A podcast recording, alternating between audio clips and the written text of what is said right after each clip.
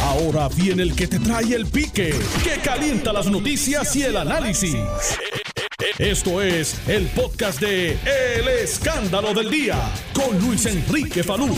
Saludos Puerto Rico, buenas tardes, 12.02 del mediodía. Gracias por estar con nosotros.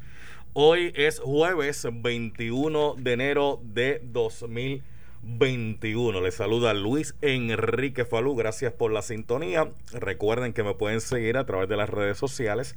En Facebook, El Pique de Falú. Y en Twitter, arroba Luis Enrique Falú. Por ahí pueden participar con nosotros acá en el programa en la tarde de hoy. Bueno, ayer durante la transmisión de este programa, ustedes tuvieron la oportunidad de escuchar la transferencia de poder en los Estados Unidos de América, donde juramentó la vicepresidenta eh, Kamala Harris y el presidente Joe Biden. Eh, Kamala Harris lo hizo ante la jueza del Tribunal Supremo, eh, Sonia Sotomayor, y el presidente Joe Biden lo hizo a través del presidente del Tribunal Supremo, de los Estados Unidos, donde la transferencia de poder que hubo en el día de ayer fue una eh, bajo un manto de seguridad que nunca antes se había visto en los Estados Unidos en tiempos modernos. Mucha gente a veces me pregunta por qué cuando yo hago la salvedad en el contexto, digo en tiempos modernos, es que estas cosas sí han ocurrido en periodos mucho antes en la historia que mucha gente tiende a olvidar. De hecho, muchas personas ayer planteaban, oye, va a ser la primera vez que un presidente no asiste a entregar el poder como es costumbre. Y no, en los Estados Unidos han habido momentos donde otros presidentes también han tomado la determinación cuando salen del poder de no asistir eh, a este acto protocolar. Un acto protocolar bien llevado, bien montado. Fue un acto protocolar que corrió eh, con las manecillas del reloj donde eh, se llevó a cabo eh, esta transferencia de poder. El presidente electo Joe Biden inmediatamente comenzó eh, a trabajar, firmó 17 órdenes ejecutivas, donde muchas de ellas prácticamente lo que hicieron fue revertir decisiones y políticas de la administración saliente, la administración de Donald Trump. Hubo una de las órdenes ejecutivas bien interesante que va eh, basado al respeto que debe haber en los Estados Unidos referente al tema racial. Usted sabe que bajo la presidencia de Donald Trump, eh, esto pues fue un, problema básicamente eh, dirigido por el propio presidente, donde atacó prácticamente a todas las minorías. No hubo minoría que el presidente de los Estados Unidos, Donald Trump, no tuviera controversia con ella.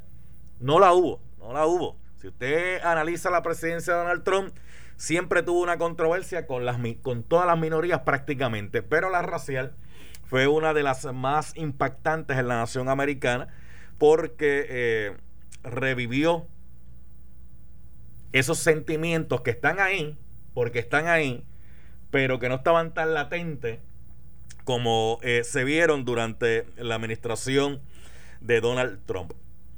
Es una nueva administración estos son los primeros días, obviamente, como ocurre siempre con las nuevas administraciones, en los primeros días se da eh, ese periodo de gracia, se da esa luna de miel, donde prácticamente todo es, mira, este, peaches and cream. Sí, tú sabes, son los famosos primeros 100 días que se le da al mandatario en lo que se acomoda en la silla, en lo que comienza eh, a trabajar y en lo que comienza, ¿verdad?, eh, a plantear cuál va a ser su ruta de trabajo.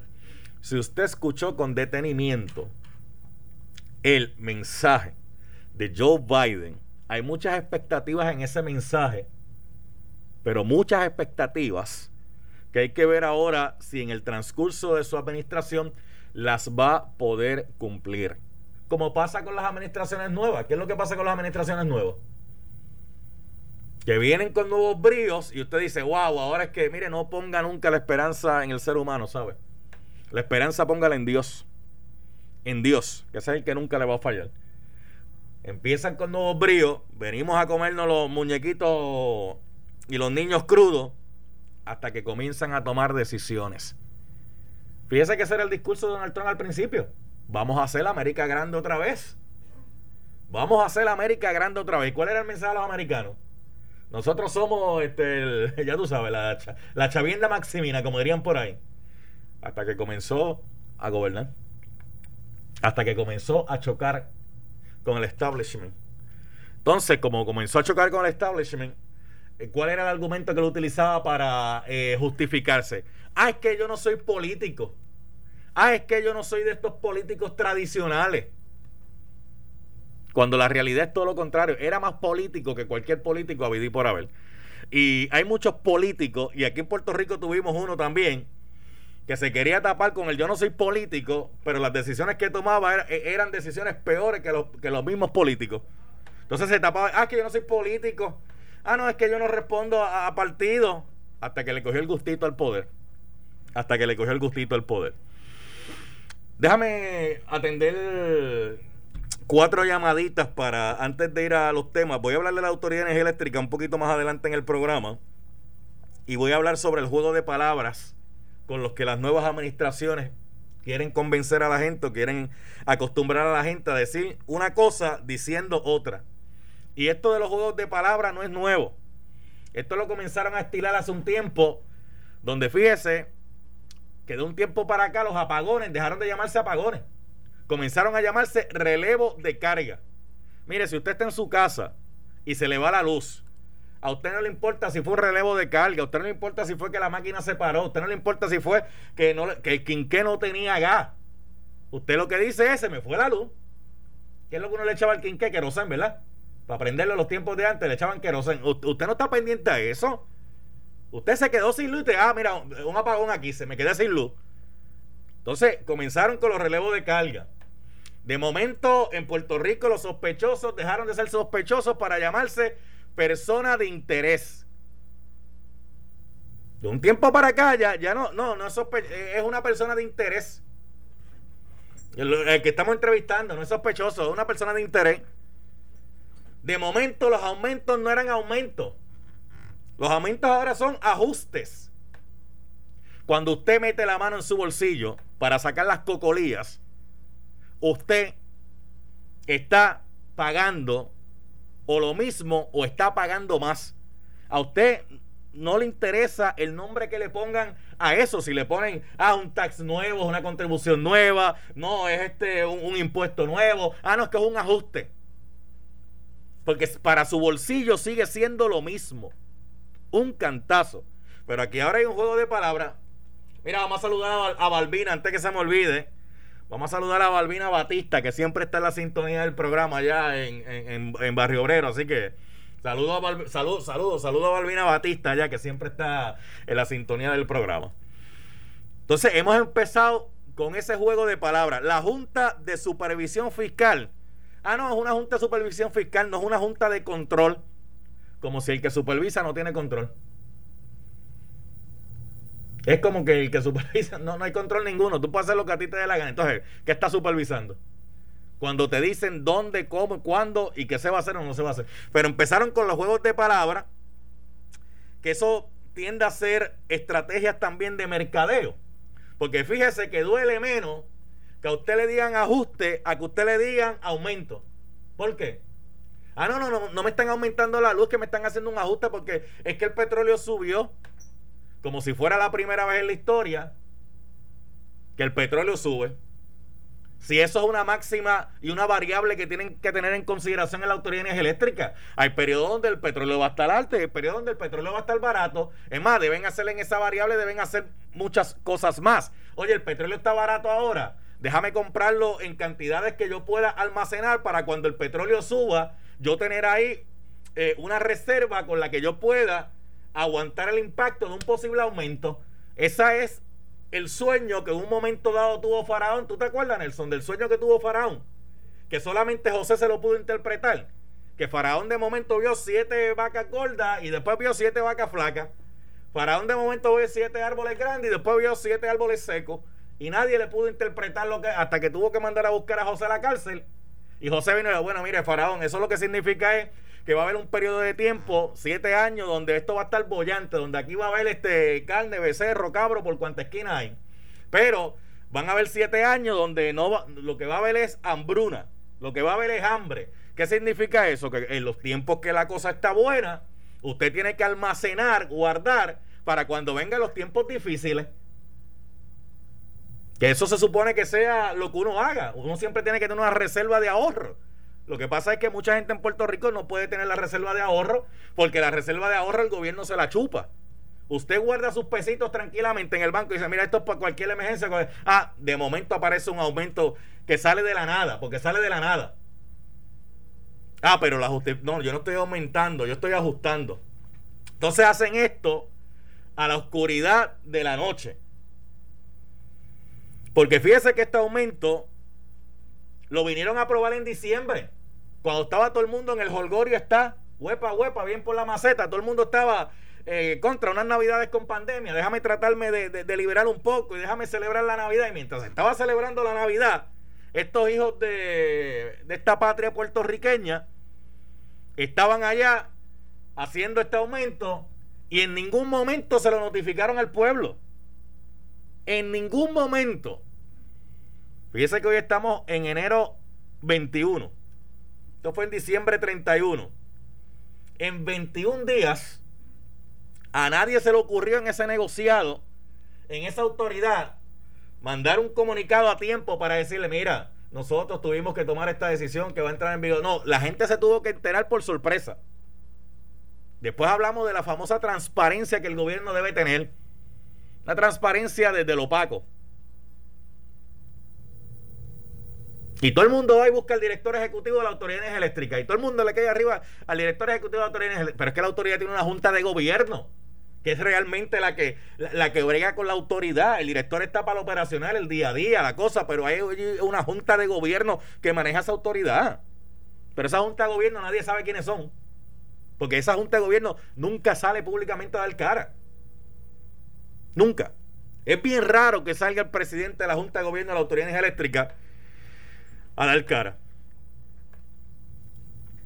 En estos primeros periodos siempre hay 100 días de gracia. Hay lo que se llama por ahí por algunos una luna de miel, donde dirían, no, mira, es que es muy temprano, están calentando las sillas ahora, mira, no le podemos caer arriba. Bueno, hay gente que está calentando la silla ahora porque llegó ahora, pero hay otra gente que, hay otra gente que está ahí, ha estado ahí, que no son nuevos en esto de bregar con estos asuntos. Y ese es uno de los problemas que tenemos aquí en esta bendita isla del encanto. Entonces hacemos lo que siempre hacemos. Fildeamos para atrás, pateamos la lata. Es que la culpa la tiene el que estaba antes. Yo llegué, yo no sabía cómo estaba esto, porque cuando usted hizo en la campaña todas sus promesas, nunca se buscó la forma y la manera de ver si se podían cumplir. Era hacer campaña con el espejo. ¿Y qué es el espejo? El espejo es lo fácil. Mira, este voto, gente, yo no pienso votar a nadie. Porque todo el que esté allá afuera le gusta ese populismo. Mira, este puso impuestos. Yo no voy a poner impuestos. Oye, la gente le está cayendo arriba a este porque, mira, este dice que no va a pagar el bono de Navidad. Yo voy a pagar el bono de Navidad. Es el espejo. Para decir lo contrario a lo que están para en ese populismo yo ganar adeptos. Después que yo llegue, ah, pues los muñequitos cambiaron, gente, perdón, I'm sorry. Y la gente le compra eso. La gente le compra eso. Nelson, las carreteras están llenas de boquetes. Diantre, la gente se está quejando que los boquetes son un problema, que tú caes en un boquete y te confunde y todo eso. Cuando yo llegue, mi prioridad va a ser asfaltar cuanta carretera hay aquí en Puerto Rico. Porque a la gente le gusta escuchar eso en el populismo. Y cuando usted va, llegan, ah, contra mí, perdón, es que, es que se me olvidó que no había brea, mano. Pues, pero vamos a bregar tranquilo, en algún momento vamos a embregar.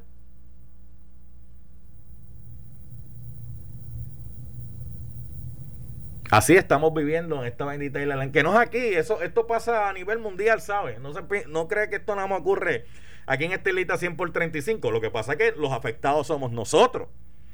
Nosotros somos los afectados y obviamente pues lo sentimos más.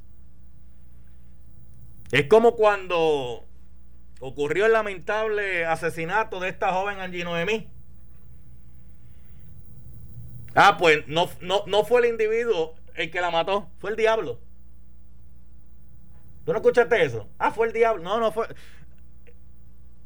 El diablo es una justificación que mucha gente usa para cuando hacen cosas no, no, no asumir las responsabilidades que tiene el ser humano sobre sus actos. Porque usted tiene libre albedrío que se le entregó a usted para que usted lo utilice o sabiamente o no lo utilice sabiamente. Usted decide dónde está. Dios creó a todos los seres humanos, pero no todos los seres humanos son hijos de Dios. O mucha gente piensa por ahí. Solamente los que reconocen al Hijo. Ah, si usted está en, los está en unos caminos por ahí haciendo lo que le viene en gana. Entonces, después cuando eh, comete un acto, asume usted las consecuencias. Ah, no, fue, eh, el diablo. Es que me empujó, fue que me empujó a eso. Ese es el espejo de nuevo. El famoso espejo. Porque no se quieren asumir responsabilidades. Y la gente cae en el jueguito. La gente cae en el jueguito. Cambiamos el gobierno. ¿Realmente cambiamos el gobierno? ¿O ese gobierno que está ahí, que es un gobierno, ¿cómo le podríamos decir? Permanente un gobierno permanente, no permite realmente cambios en el gobierno. Porque usted puede cambiar de persona, de quién está dirigiendo en un momento dado los muñequitos. Pero si la demás gente que usted tiene ahí son los mismos, mire, usted va a estar batallando y pulseando a veces en muchas ocasiones con... Y usted no va a poder, porque es más fácil cambiar un dirigente que cambiar un equipo completo. Ah, Nelson. Es más fácil cambiar al dirigente de un equipo de pelota que cambiar a todos los jugadores que componen el equipo de pelota. Y si esos jugadores que componen el equipo de pelota, por X o Y razón, no le cae bien el dirigente, ¿qué usted cree que van a hacer esos jugadores? Boicotearle el trabajo a ese dirigente. Entonces, ¿qué hacen? Votan al dirigente, pero siguen siendo los mismos bateleñas en el equipo. Entonces ponen otro dirigente y dicen, oye, pero es que este equipo no progresa porque el problema no era el dirigente. Y aquí en Puerto Rico tenemos en agencias de gobierno, en corporaciones públicas, que las corporaciones se supone que están creadas para generar sus propios ingresos. Tenemos gente ahí en esos equipos que se han convertido en la pieza de tropezo de los dirigentes de esos equipos. Entonces, cuando tratan de hacer algo, no pueden. Ah, tú no me puedes mover de aquí porque según el convenio colectivo, en la página 7, inciso 4, artículo 3, raya 9, guion 7, diéresis 2, dice que para tú moverme de esta silla, tú tienes que hacer esto, esto, esto, esto y esto y esto y esto antes de tú poderme mover de la silla. Aquí se legisló eh, el empleador único. ¿Qué era el empleador único bajo la administración de Ricardo Rosselló? Que tú podías mover los empleados en el gobierno, seguían siendo empleados de gobierno, donde tú los necesitaras donde a ti te hicieran falta, no donde el empleado quisiera estar, sino donde a ti te hiciera falta. Pero para usted mover a alguien en ese gobierno, que usted sabe, contra. ¿Cómo es que aquí nunca me hablan de un ajuste de combustible para la factura cuando baja el petróleo? Cuando el petróleo está a punto bicicleta, ¿por qué diantre yo consumidor yo no veo un ajuste en mi factura donde yo pague mucho menos de lo que estaba pagando? Porque si el ajuste es por un lado, tiene que ser para otro también. Y si yo le pregunto a ustedes que me están escuchando ahora mismo, ¿a cuánto de ustedes le ha bajado la factura de luz cuando ha bajado el petróleo? ¿Qué usted me va a decir? Es como cuando la gasolina que la gente dice, oye chico, espérate, hubo un aumento de petróleo y la gasolina de momento me aumentó a las millas de chaflán. Oye, bajó el petróleo y la gasolina para bajar, eso es mi hermano, a suero de brea. Porque tú no ves reflejado la disminución rápida. Y entonces que te dicen, no, lo que pasa es que yo tuve que comprar el petróleo caro y entonces todavía lo tengo en el almacén. Y entonces de aquí a lo que lo vacío, de aquí a lo que bajo eso, pues entonces yo le. Entonces, o sea que para aumentarlo, lo subes a las millas, pero para bajar es a cuenta gota, como si no fuera, como si no fuera el mismo combustible almacenado, como si la gente no lo comprara igual. Dame cuatro llamadas, Nelson, sobre el cambio de gobierno de los Estados Unidos antes de yo entrar de lleno al tema de energía eléctrica. Pregunta, cuatro llamaditas, el, radio bajo, eh, el, pueblo, el nombre y el pueblo, y en el comentario breve, porque hay gente esperando en el teléfono para poder hablar también. O sea, el comentario tiene que ser breve. Y sobre el tema del cambio de mando de los Estados Unidos, ¿qué usted espera que ocurra ya? Cuatro llamaditas. That's Nelson. Tú me las vas acomodando por ahí. 787-758-7230.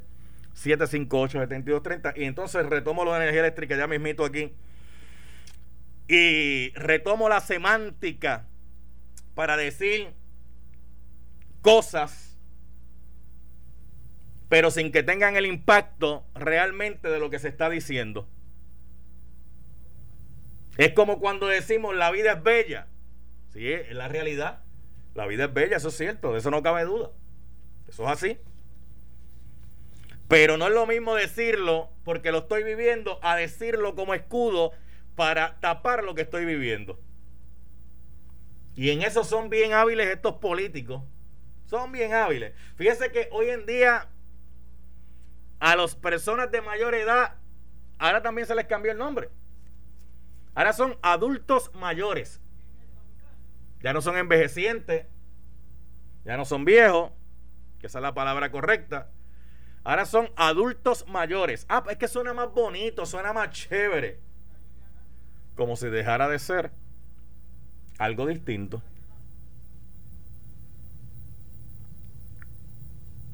Y de eso es que se trata. Michael, dame cuatro llamaditas ahí. cuatro llamaditas. Mira, el tema es sobre la transferencia de poder en los Estados Unidos. De Donald Trump a Joe Biden. Recuerde que estamos en el periodo de gracia ahora. Usted va a ver el periodo de gracia que se va a hacer todo lo contrario, en lo que se va creando pues una imagen. Lo que hay que ver es si esa imagen se mantiene durante toda la administración o si por el contrario eso va cambiando según vayan pisando eh, los documentos, los documentos para, para gobernar. De afuera se ve de una forma, de adentro es de otra. Voy a comer cuatro llamaditas. Baja el, baja el teléfono, eh, el radio, baja el radio. El nombre suyo, el pueblo, y sobre la transferencia de poder en los Estados Unidos. ¿Qué usted espera? Eh, buenas tardes. Muy buenas tardes, Luis Salud. te habla Luis desde Carolina, así que puedes poner el himno de Carolina. Tengo la eh, máquina de media chavadita, pongo el himno después, dime. Pero no hay problema. Te felicito en el nuevo año, muchas cosas buenas para ti, los tuyos. Comentario, lo has dicho todo. Eh, es bien fácil decir que voy a hacer esto, voy a hacer lo otro, Tratado de París, cambio climático, muchas cosas de promesa. Hay que ver cuántas de ellas puedes cumplir. Sí, se, se entiende de que el señor Trump hizo muchas cosas buenas, muchas cosas con desacierto, pero hay que ver de todas las que prometió el nuevo presidente Biden va a cumplir dentro del esquema de eh, lo que estamos viviendo, la pandemia. Bien. ok, bien, gracias. Esa es la brevedad, gracias. Este, vamos para la próxima línea, Michael. Ah, espérate, Michael, ¿tiene el himno ahí? ¿Tiene el himno? Dame el himno, dame el himno. Si tiene el himno, dame el himno. ¿Qué pasa? Este, si arreglaste la máquina, dame el himno. Hacia el futuro, con la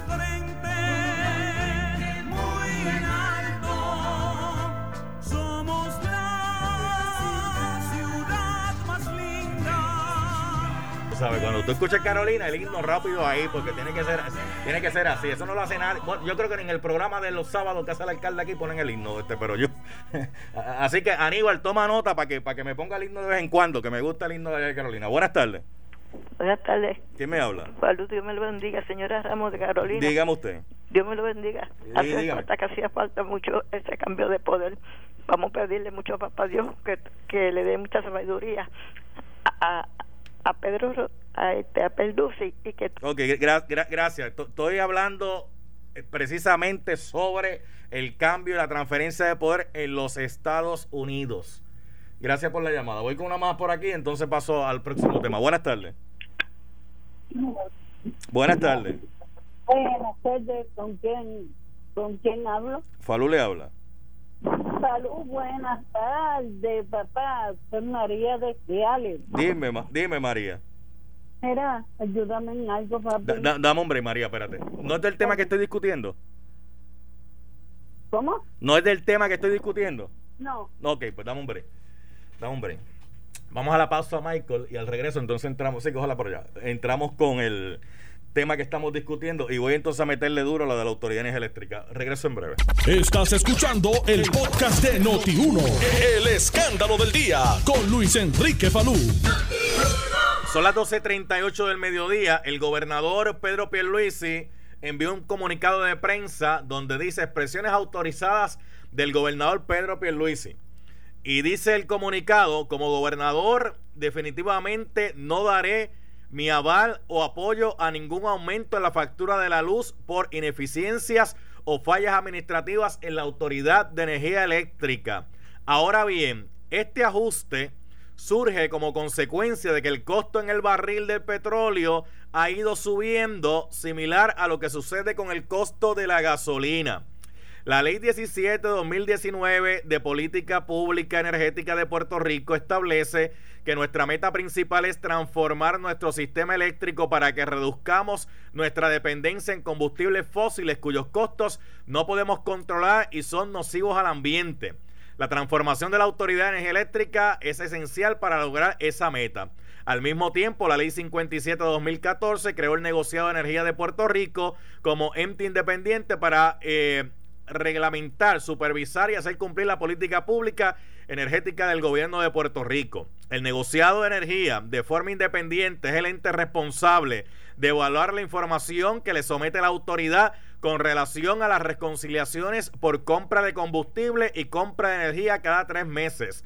Durante el verano, como resultado de esta reconciliación y la baja del costo del combustible, el negociado hizo esta reconciliación y precisamente bajó la luz alrededor de 17 centavos en kilovatios hora. ¿Ustedes vieron eso? ¿Ustedes vieron esa rebaja? ¿Ustedes vieron esa rebaja? Dice, dice, aquí más. Dice, eh, los procesos del negociado son públicos, así como las resoluciones y órdenes que emite cumpliendo con la transparencia que requiere la ley en estos procesos. Nuestro gobierno va a dar cumplimiento a la política pública energética que nos exige movernos a energías renovables y, a esos, y hacia eso van dirigidos todos nuestros esfuerzos. Vamos a reconstruir y transformar nuestro sistema eléctrico para que no seamos rehenes de las fluctuaciones por los precios de combustibles fósiles que crean inestabilidad. No vamos a mover a energía renovable limpia y renovable para que podamos estabilizar nuestros costos energéticos. Ese es el comunicado del gobernador.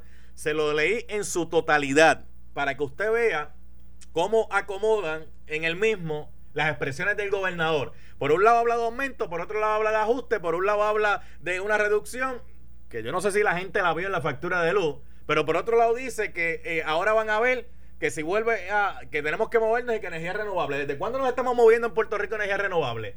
Si lo más claro que ha habido sobre movernos en energía renovable es vender la autoridad a una empresa privada. ¿O será esto parte de la estrategia que hay también? Esa estrategia que hay debajo de la mesa que la gente no la ve. Que deja ver cómo se la puedo explicar de una manera que todo el mundo me entienda. Ok, mira, Michael, tú estás en un trabajo y tú estás chévere en el trabajo. Y de momento te quieren sacar del trabajo, pero no te quieren votar. ¿Qué es lo que empiezan a hacer?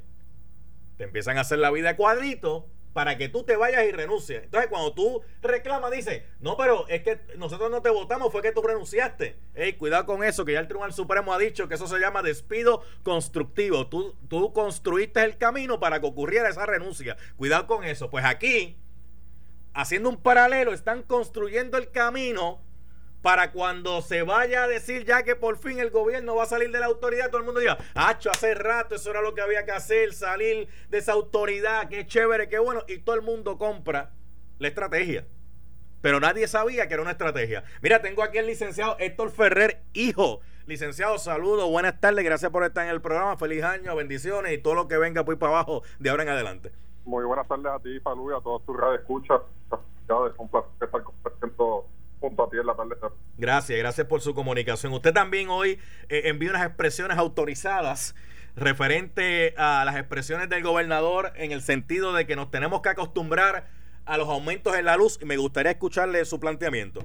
Bueno, es que, el gobernador en la mañana de hoy dijo que los puertorriqueños nos teníamos que acostumbrar a que la luz hubiera un aumento en la factura de la luz. Eso es totalmente inaceptable.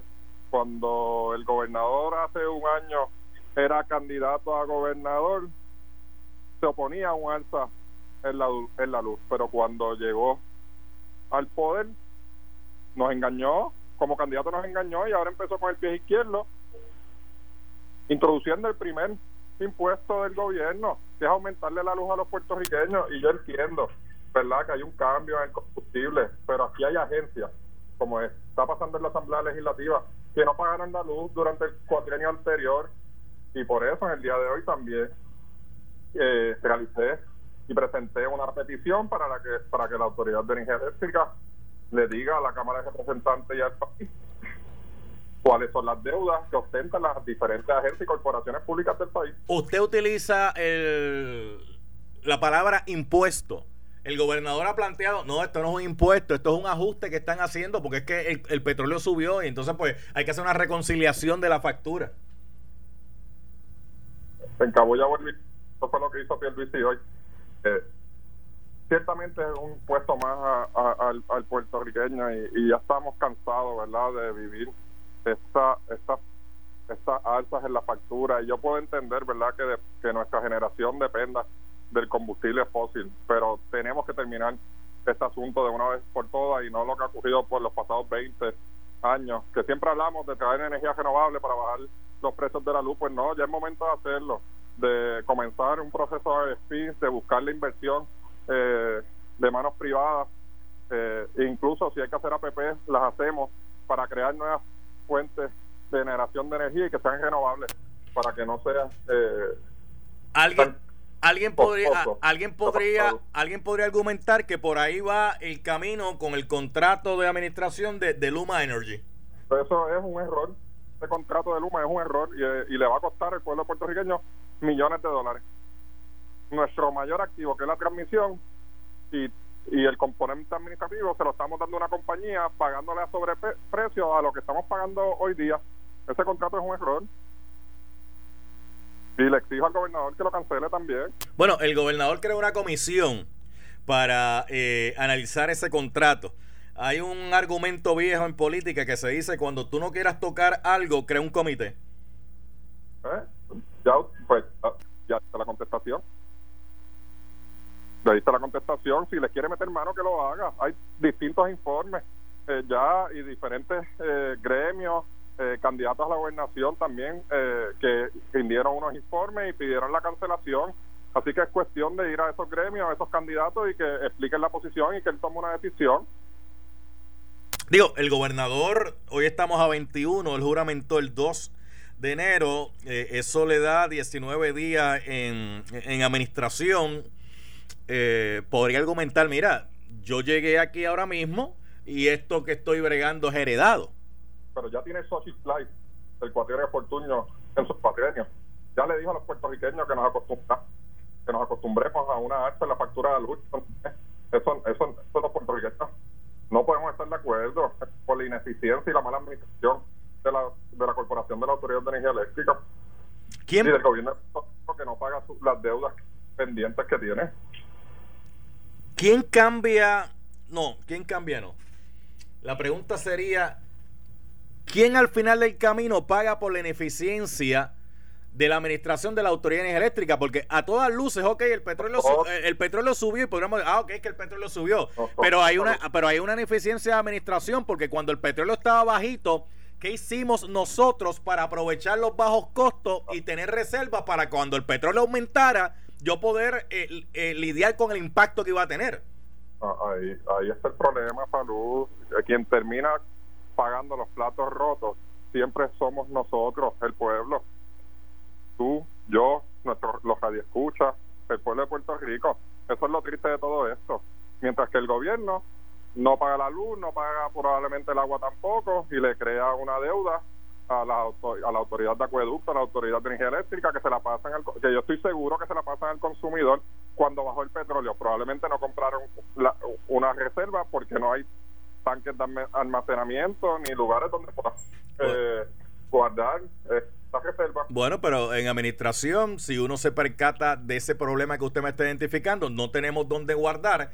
Caramba, a alguien se le debió haber ocurrido la idea de decir, oye, porque nosotros no, no hacemos lo siguiente? porque no creamos unos tanques o creamos unos sitios ahí para poder tener reservas y guardar reservas o buscar la forma y la manera de, que si no puedo bregar con petróleo, poder bregar con, otro tipo de energía?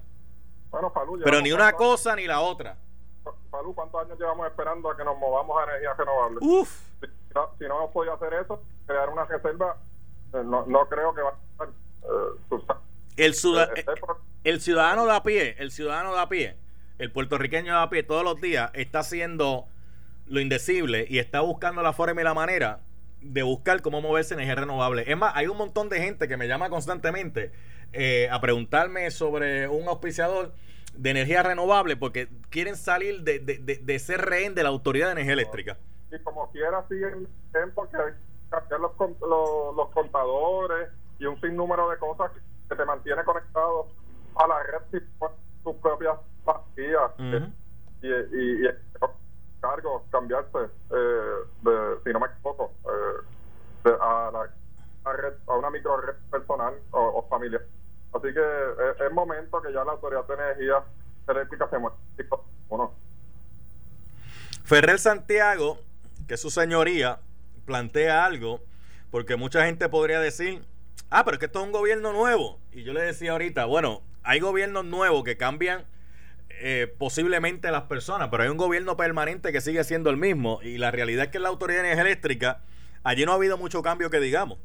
Bueno, y tampoco es un gobierno nuevo, si gobernador dejó eh, en los puestos que estaban en la pasada administración. El gobierno del Partido Nuevo con nuevas caras, con, con algunas nuevas caras. Y, tampoco le sigue echando culpa tampoco el Partido Nuevo Progresista, ¿verdad? El, Partido Popular también ha tenido eh, sus desaciertos. Vamos a hablar, vamos a hablar claro. Esto tampoco se trata de los partidos, pero en los últimos cuatro años y lo que está empezando este cuatro años, no progresista. Mire, el portavoz de la Cámara de Representantes del PNP, que fue el presidente de la Cámara de Representantes del PNP en el, en el pasado cuatrienio, dice que la delegación del PNP se opone a este aumento de la factura de la luz. Pero no se paga en la Cámara de Representantes, por lo Perdón, no le escuché lo que dijo y en la Cámara de Representantes, lamentablemente, según ha salido público, poco se pagaba la luz. Bueno, licenciado Héctor. El nuevo presidente que hacer un plan de, está negociando un plan de pago. Es, es, duda. ¿Quién las termina pagando? El consumidor, los puertorriqueños, nosotros. Licenciado Héctor Ferrer Río, eh, perdón, licenciado Héctor Ferrer Santiago, Río, Río, su señor padre, que en paz, que en paz descanse, eh, que, que bastante que nos belloneábamos cuando él estaba en vida y eso. Eh, pero, pero gracias a Héctor Ferrer Santiago por haber estado con nosotros acá representante. Gracias a ti y siempre a la orden. Gracias, muy amable, muy amable. Muy amable. Eh, Michael, dame cuatro ya. Son las 12.50, me queda. ¿Cuánto tiempo me queda el programa? Ah, ok, dame tres llamadas sobre el tema de, del ajuste de energía eléctrica que no es aumento, es ajuste, dice el gobernador, pero que a todas luces el pueblo dice, mira, no, llámelo como lo llame, para mi bolsillo es un cantazo, porque va a salir más dinero de mi bolsillo, va a salir dinero que posiblemente yo no tengo en mi bolsillo. Y entonces pues la gente, a veces ese juego de palabras no, no, no les cae, no, no, no les cae. Porque al final del camino el resultado va a ser el mismo. Tengo que pagar más de lo que estaba pagando. Tan sencillo como eso. 1252, eh, buenas tardes, ¿quién me habla? Buenas tardes, salud. Rosado de Mayagüez. Dígame. Saludos. bueno, eso depende de él, si tiene los pantalones para hacer lo que hizo Wanda Vázquez Garcés, que impidió el aumento de la Autoridad de Energía Eléctrica. Bueno, Wanda Vázquez Garcés realmente lo que hizo no fue impedir el aumento. Wanda Vázquez Garcés lo que hizo fue coger el dinero de que habían enviado para la pandemia para entonces aguantar el aumento pero realmente eso fue una medida cosmética, como lamentablemente se tiende a hacer aquí mucho en Puerto Rico, de que yo en un momento dado que hay campaña política hago una medida cosmética para que la gente vea una cosa, pero después el cantazo está ahí como quiera. Porque con esos chavos que sacó de la, de, la pandemia para pagar ese impacto, lo que hizo fue, no eliminó el aumento, el aumento sigue estando ahí. Ah, lo que no, a lo que no hay ahora más chavos de la pandemia para eso. Eh, eso fue lo que se hizo. Vamos a decir las cosas como son en, este bendito país. Este, que por eso es que estamos como estamos. Buenas tardes. Lo mismo hizo en una ocasión Fortunio. Buenas tardes. ¿Quién me habla aquí? Les, dígame. Mire, eh, eh, lo de el aumento, a la larga, como dijo el, señor Ferrero, vamos a pagar todo. Sí. Eh, a mí, más que el aumento me preocupa es que tenemos, y no voté, por cierto, tenemos un gobierno nuevo con una señora que está en la prensa, la secretaria de Gobernación, haciéndole campaña al gobernador porque ella, eh, ella en todo momento opina en contra de nosotros los contribuyentes. Bueno, gracias por la llamada. Obviamente, la secretaria de la Gobernación lo que hizo en el día de ayer es básicamente lo mismo que el gobernador está haciendo. ¿Qué es lo que están haciendo? Justificando el aumento. Y entonces, como no le quieren llamar aumento, lo que dicen es ajuste. Porque son las declaraciones son las mismas. Fíjese que el gobernador no está diciendo algo distinto a lo que ella dijo. El gobernador lo que está diciendo, ah, lo que pasa es que mira, como el petróleo subió, pues ahora es un ajuste porque no aumento. Son las mismas palabras. Por eso le digo, usted tiene que estar bien pendiente a las palabras y tiene que estar bien pendiente de lo que hacen estos políticos. Y no se deje engañar, como esto que me llaman ahora, ah, que fulano detuvo el aumento. No, fulano no detuvo el aumento. Fulano lo que hizo fue una medida cosmética en medio de una campaña para evitar eh, que eso le afectara para después, cuando pasara el año eleccionario, viéramos el cantazo. Como han hecho administraciones aquí. ¿Tú te acuerdas una vez que Fortuño cogió un préstamo para pagar la luz? Para que la luz no subiera. Y la luz no subió. Y la gente, ah, es que la luz no subió. Sí, pero no nos dijeron, sí, pero tienes que pagar el préstamo, papá. O sea, la luz no me, no me sacaron los chavos por la luz, pero me lo sacaron por el otro lado del préstamo. Y lo mismo hizo este. ¿Te acuerdas la crudita? Que la crudita supuestamente era para pagar unas deudas de, de obras públicas, autoridad carretera, y que después eso. Nos sacaron los chavos la crudita Aquí a alguien le han dicho que han eliminado la crudita y que ya resolvieron de pagar las deudas que había que pagar. La crudita sigue estando ahí. Igual que, mira, yo me acuerdo de la época de Hernández Colón. ¿Tú te acuerdas de aquel arbitrio reductor? Jerry, ven acá un momento. Que Jerry, Jerry es de Ponce. Bueno, Jerry no es de Ponce, pero después que pasen el peaje, de ahí para allá todo el mundo es de Ponce. ¿Qué pasó?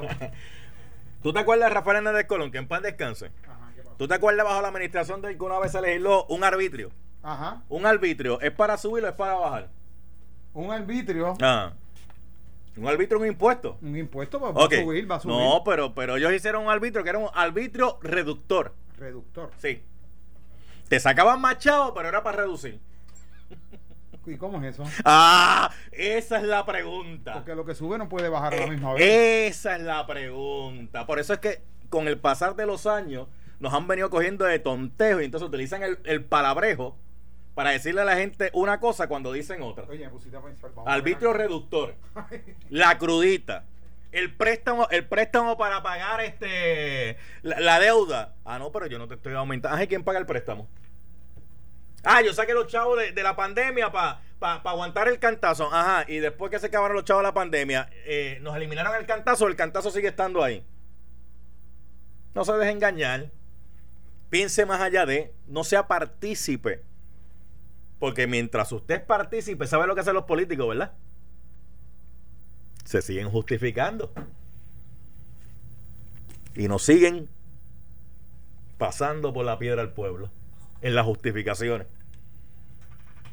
Mira, ante la justicia es lo próximo. Esto fue el podcast de Noti1630. El escándalo del día con Luis Enrique Falú. Dale play a tu podcast favorito a través de Apple Podcasts, Spotify, Google Podcasts, Stitcher y notiuno.com.